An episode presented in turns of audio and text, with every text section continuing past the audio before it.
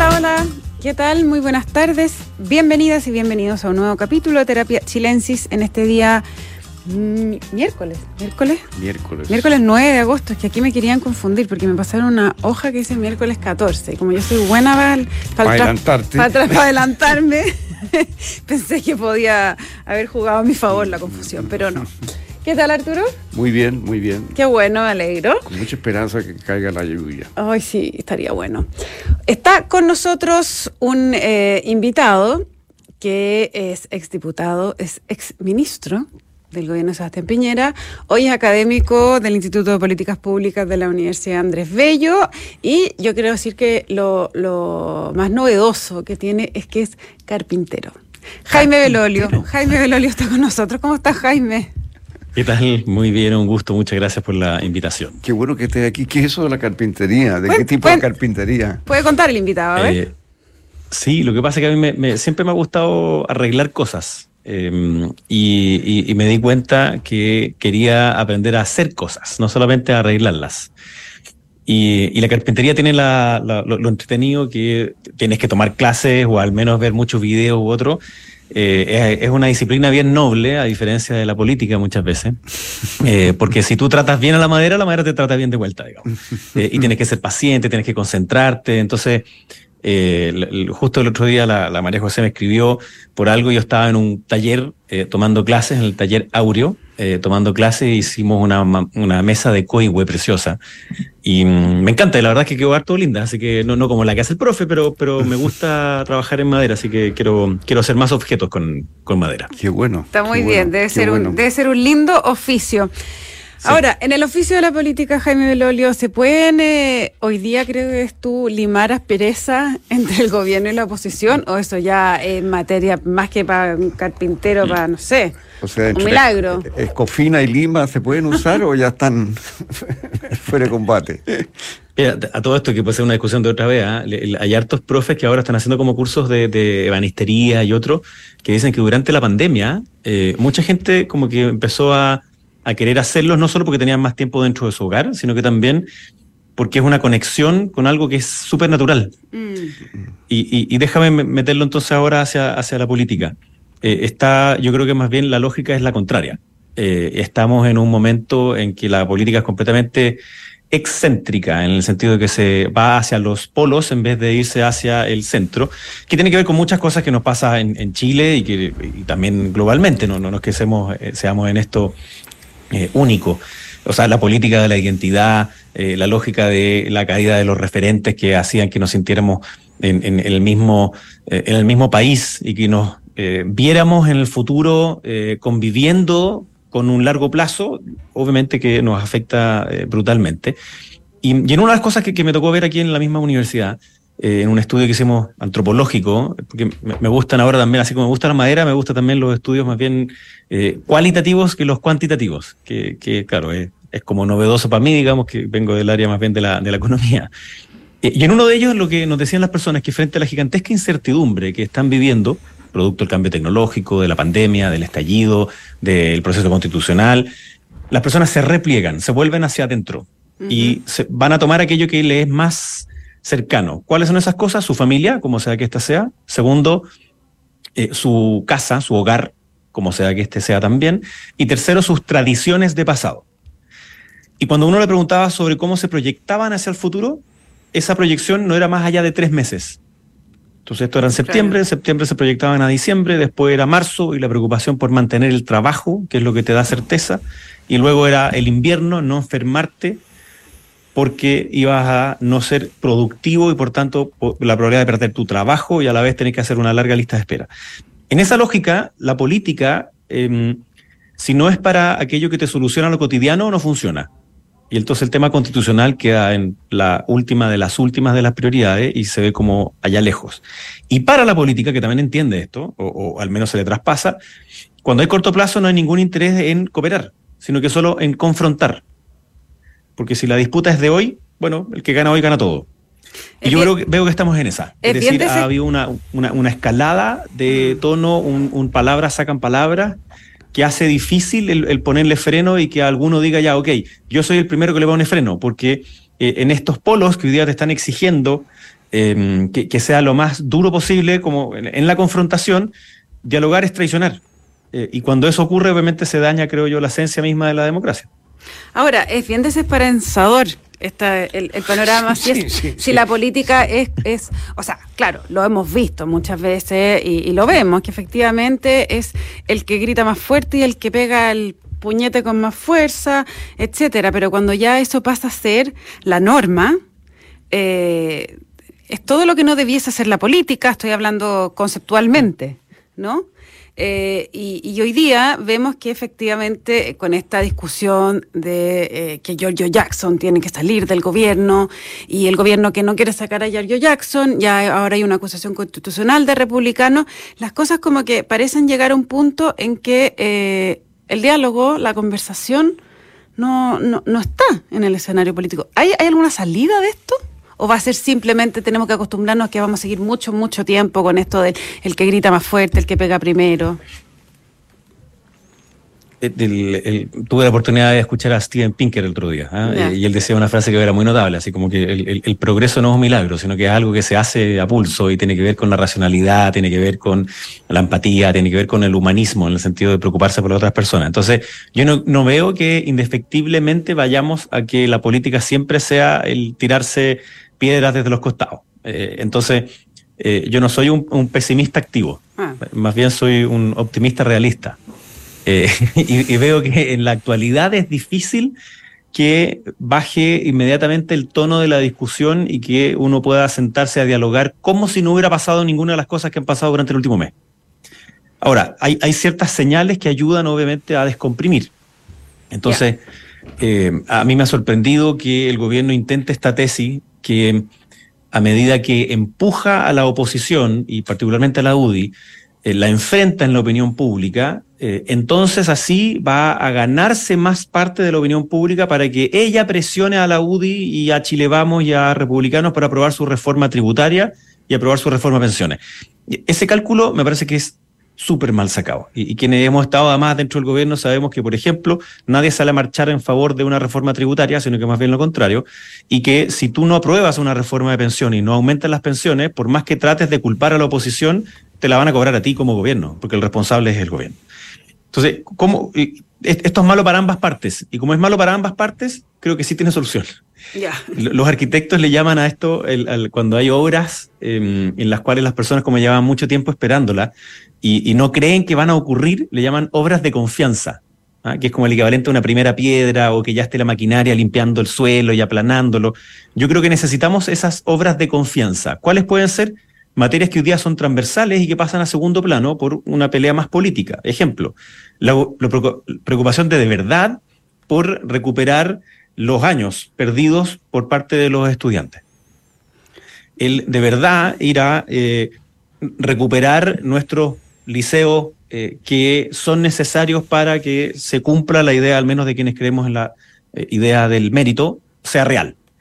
Eh, listas de espera en salud, materias de seguridad. O sea, hay ciertas cosas en las cuales hay menos conflicto hoy día entre las partes que pueden significar que para las personas la política está funcionando. Y eso a la vez creo que quita presión a seguir simplemente confrontando. Eh, lo del ministro Jackson, bueno, yo creo que el ministro Jackson debió haber renunciado hace mucho tiempo atrás. Eh, fue un pésimo ministro de las Express y, y, eso fue antes de que dijera de que él era superior a todo. Eh, el ministro Marcela además esta semana se, contagió y se mandó un Jackson eh, cuando dice que él y después la, eh, la, la, Javiera Martínez, la directora de la DIPRES, era la mejor de todas las que habían existido y que además era la más honesta. ¿no? Entonces no solamente... No, dijo que ella era mejor que él incluso. Dijo, dijo, es la mejor que ha habido incluso más que yo. Claro, él, primero se sitúa en el primer lugar y a continuación sitúa a Javier Martínez arriba de él. Entonces se, pegó como un doble Jackson en el fondo. Yo no lo sentí eh, Yo creo que eso, hace mal, ¿no? Eh, porque en algún minuto uno dice, ya, pues cortemos el deseo en el fondo. Entonces yo veo que sí hay salida, creo que hay hoy día cierto eh, entendimiento por parte tanto de la oposición como por parte del gobierno que cortar canales de diálogo es un error. Que una cosa es no llegar a un acuerdo a una negociación, digamos, eh, y otra cosa distinta es no tener siquiera la opción de poder dialogar para saber qué es lo que piensa uno y el otro. Yo creo que hay mucha desconfianza hoy día de las partes y eso es algo que tiene que volver a construirse. Pero el que cortó la, el diálogo, la conversación, fue eh, la oposición, fue la UDI, básicamente. Bueno, de, nuevo yo creo que ahí son palabras sacan palabras, porque es, verdad que la UDI había pedido la salida del ministro Jackson, eh, pero esto subió de temperatura cuando después del inusual, digamos, eh, robo de computadores, eh, el, ministro Jackson sale al poco rato a decir que esto era una señal política. O sea, quien dijo que esto tenía que ver con política fue el ministro Jackson. Y a continuación la ministra Vallejo dice que en verdad era una persecución política contra el ministro Jackson. Uno más uno, lo que estaba diciendo el gobierno, era acusando a la oposición de que ellos habían de alguna manera tenido que ver con el robo. Y de ahí viene la famosa carta de la UDI que en mi opinión se pasa a varios pueblos, eh, eh, o sea, más allá de lo que debía. Como un ideólogo. Y, de vuelta el presidente vuelve y, dice lo mismo y, así. Entonces, eh, eso es una, obviamente es, equivocado y creo que Republicanos sintió que durante todas estas dos, tres semanas la UDI le había quitado el espacio de ser la principal oposición al gobierno y entonces en el corto plazo, la mejor forma de ser oposición es ser lo más duro posible y por tanto van y presentan una acusación constitucional. Y obligan a la UDI a subirse. Que obligan a la UDI, por tanto, después a RN y después también hace lo propio Evopoli. Y ahora en este caso, dado que eh, es, popular, eh, entonces también ocurre que en el centro empiezan esas discusiones, demócratas, amarillos, eh, y, y, al final terminamos todo en un círculo como que en el que nadie quisiera entrar, pero todos entran. Eh, y yo no creo que los seres humanos estemos predestinados a eh, seguir las, mismas, los mismos destinos. Entonces, en algún minuto se puede decir ya, ok, paremos. Sí creo que, como decía antes, eh, la, salida del ministro Jackson en algún minuto es inevitable y, lo es porque no puede hacer su trabajo como ministro de Desarrollo Social. tuvo que ir a presentar los datos de la CACEN y, no pudo y no aceptó preguntas. Entonces, en, algún minuto tiene que poder darse cuenta de que él es una carga y le hace daño al proyecto del Frente Amplio, no al revés, como dijo él, que se quedaba porque era como el escudo protector del, proyecto, Ahora, más bien al revés. Entonces, él es el que tiene que darse cuenta eh, y, quizás eso iba en una buena senda hasta que se pide una acusación constitucional, que lo que hace es que es obligar, digamos, a que el gobierno diga, no, Nica, no, no lo puedo sacar ahora. Ah, o sea, ¿tú crees que esto es una señal de que se tiene que se queda nomás? Bueno, yo creo que ahí, depende harto del propio ministro Jackson, pero, pero por supuesto que cuando a un gobierno le acusan un, ministro o una ministra, eh, no puede ceder eh, inmediatamente. Lo que pasa es que en este caso no sería una sesión inmediata, sino que ha sido un proceso largo. Ya lleva un buen rato en que eh, ha salido la figura injusta o justamente, digamos, ¿ah? del ministro Jackson como parte de los problemas. y no me, me, preocupa, fíjate Jaime, cómo se está instalando una práctica de acusaciones constitucionales que en realidad son una evaluación negativa de la gestión de un ministro. Y eso lo padeció el gobierno anterior del cuarto formaste parte y ahora la oposición, que antes era oficialismo, actúa con las mismas prácticas. Yo la, la esperanza que con la derrota de la acusación del ministro Ávila, eh, que ha sido a mi juicio no un buen ministro, pero no ha violado la constitución y las leyes, eh, esto se hubiera cortado. Y, y, resulta que veo que no, que vuelven a insistir en la idea en el fondo de usar la acusación constitucional mañosamente para censurar la gestión de un ministro. Y eso, a mi juicio, es muy grave para el sistema político, porque eso significa, en el fondo, que los parlamentarios que no pueden ser disueltos le pueden doblar la mano al, presidente en materia de como jefe de gobierno que puede nombrar eh, ministros, digamos, y destituir ministros. Entonces, lo que está en juego tiene harto que ver con la esencia del presidencialismo y los grupos que plantean estas acusaciones están por el presidencialismo, incluso plantean enmiendas en ese sentido. Llegado el momento, la tentación es mayor. Exactamente al contrario. Entonces uno dice, chuta, ¿cómo creerle a los políticos? Ellos mismos están mm. desprestigiando el sistema democrático y se están mm. desprestigiando a ellos mismos por su inconsecuencia. Bueno, me han acusado de muy buenista por decir que nosotros no tenemos que hacer lo mismo que nos hicieron. Pero, pero yo creo que en el fondo no porque, y perdóname el chilerismo, digamos, no porque se haya chacreado la institución de la acusación constitucional, significa que uno tiene que seguir chacreándola. Es decir, el principal autor intelectual de la idea que las acusaciones constitucionales eran una señal política y por tanto que los argumentos jurídicos eran poco relevantes fue Giorgio Jackson. Él defendió ese punto muchas veces en cada una de las acusaciones constitucionales del pasado. de su propia medicina. Absolutamente, pero, pero de nuevo, la pregunta es, nosotros decíamos, me tocó a mí como vocero de gobierno decir, no es correcto porque la acusación constitucional se presenta cuando haya una infracción a la Constitución y no como forma de hacer una objeción política. Para eso se puede hacer una interpelación, para eso se puede hacer una sesión especial, se puede hacer una comisión investigadora. Claro, y, por ahí alguien, alguien creo que en, la radio de decían eh, que, que habían como comparado los discursos que yo había hecho como vocero con los discursos que hace la vocero hoy día y eran equivalentes. Bueno, sí, eso es el rol del vocero. claro, pero, pero en el fondo yo creo que está mal, vuelvo al chilenismo, chaquear la institución de la eh, acusación constitucional, la eh, acusación contra el ministro Ávila, que ha sido, en mi opinión, también un pésimo ministro, no tenía ese fundamento. Entonces, después ir a buscar fundamentos para argumentar en por qué sí, porque es una más bien una cuestión política a corto plazo, creo que es un error.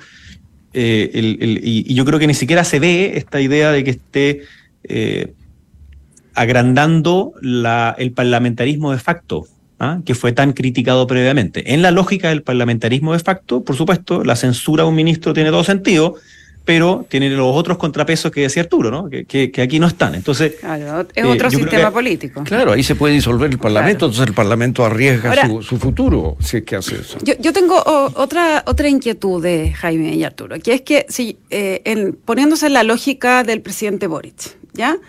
Eh, efectivamente la presión por sacar a Giorgio Jackson es muy alta y es alta eh, no solo desde la oposición, sino que yo creo también que internamente está con una, presión importante. Ahora, si yo fuera él, diría, bueno, pero, ok, saco a Giorgio Jackson, que es, es como el, premio mayor, ¿cierto?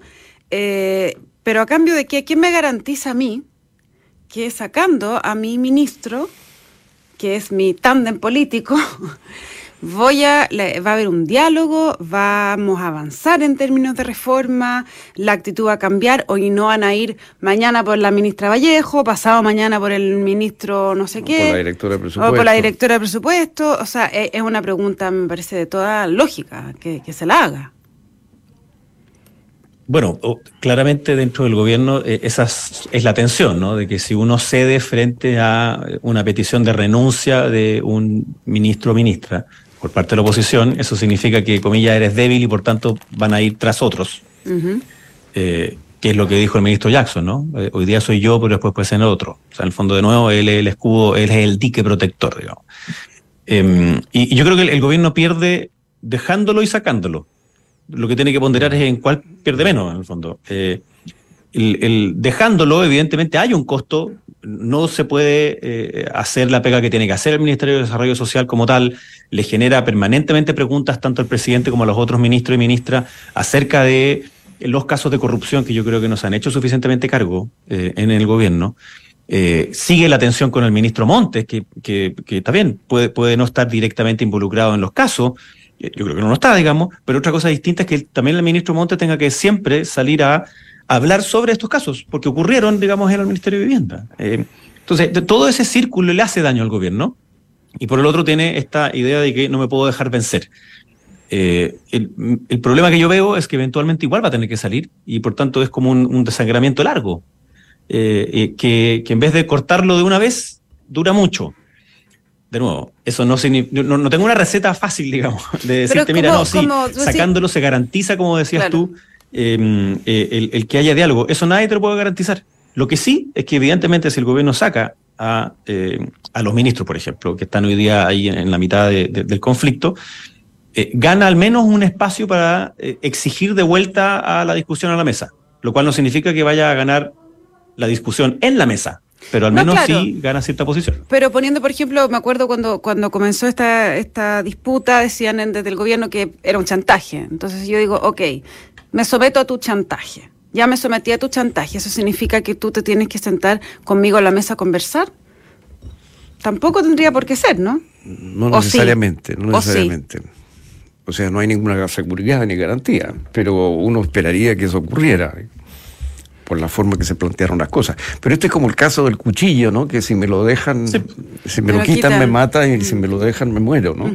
Eh, es realmente un, zapato chino en el que está el gobierno. Pero a mí lo que me preocupa es que estando el gobierno en una situación tan, tan, y te lo pregunto a ti como líder de la, de la oposición, en una, como uno de los líderes principales, eh, en una posición, teniendo un gobierno que está en una posición tan, tan débil, ¿cómo puede ser que la oposición no, no, no, no capitalice esto de una manera más fructífera, que no sea simplemente eh, repetir, como tú decías, lo mismo que hizo la oposición contra el gobierno anterior. ¿Por qué esa falta de creatividad política y de sintonía con la gente? Porque la inmensa mayoría de la gente ve esto como una chimuchina política que desprestigia a los partidos, al Congreso, la democracia. Pero, pero tiene una, pero en la encuesta se ve también que Giorgio Jackson aparece como eh, totalmente identificado con los casos. Claro, pero eso es una, una ventaja para la oposición. Mm. Pero ¿para qué la, la, oposición se pone en una postura que, que, no, es que no respeta la institucionalidad, mm. que, que lleva el conflicto a una zona, digamos, sucia, por así decirlo, ¿no? Y imitando la misma conducta que hubo, bueno, te pido que, a ver, háblanos de tu buenismo. Eh, primero fuiste, fuiste muy generoso con lo del liderazgo, pero gracias. Em, lo que sí me pasa es que eh, la, creo que una justificación de esto, o una, más bien una explicación más que justificación, es una mirada de muy corto plazo en la forma de hacer oposición.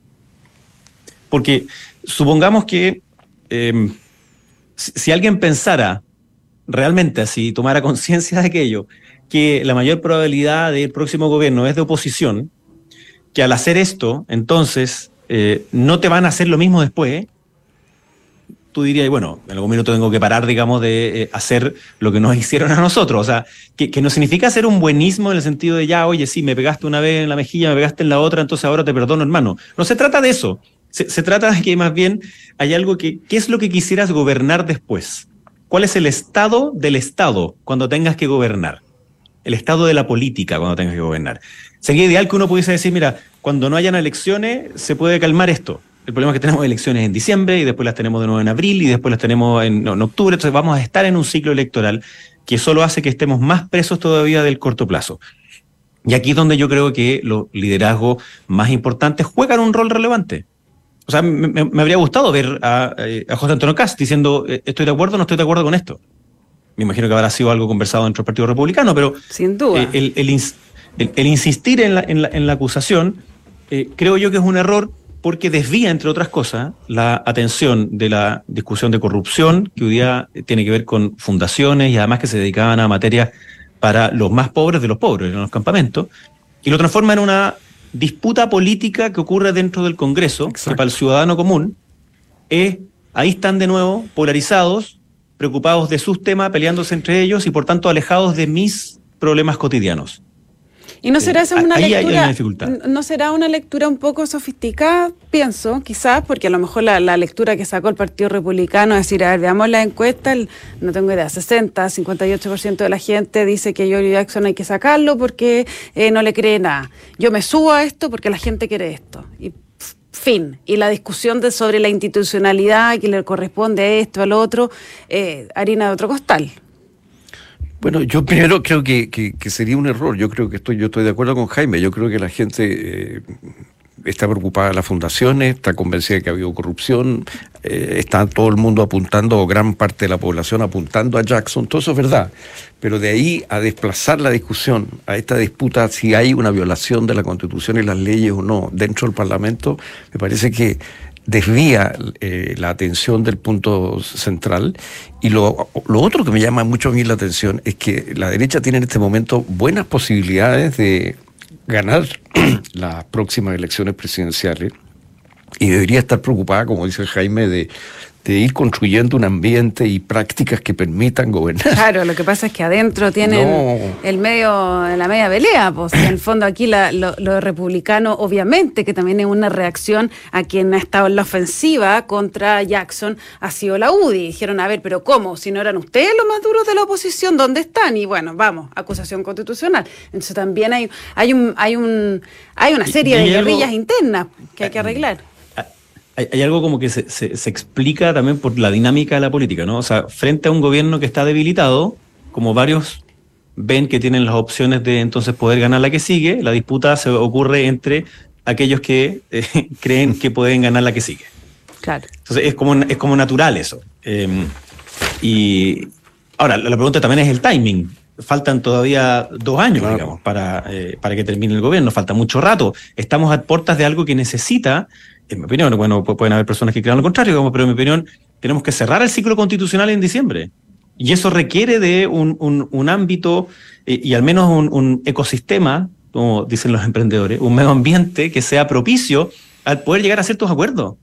Y, no lo contrario. Entonces, la, la, tesis de tensionar todos los ámbitos, porque así entonces las personas van a votar, comillas, en rechazo a el gobierno, yo creo que eso tiene un límite. Eh, y, es muy. Y, estamos jugando ahí como en, la cornisa, porque si se llega a rechazar ahora en, diciembre, que las encuestas muestran que es difícil dar vuelta a esa, esa disputa, vamos a seguir con un tema latente, no va a haber un tercer proceso, va a seguir un tema latente.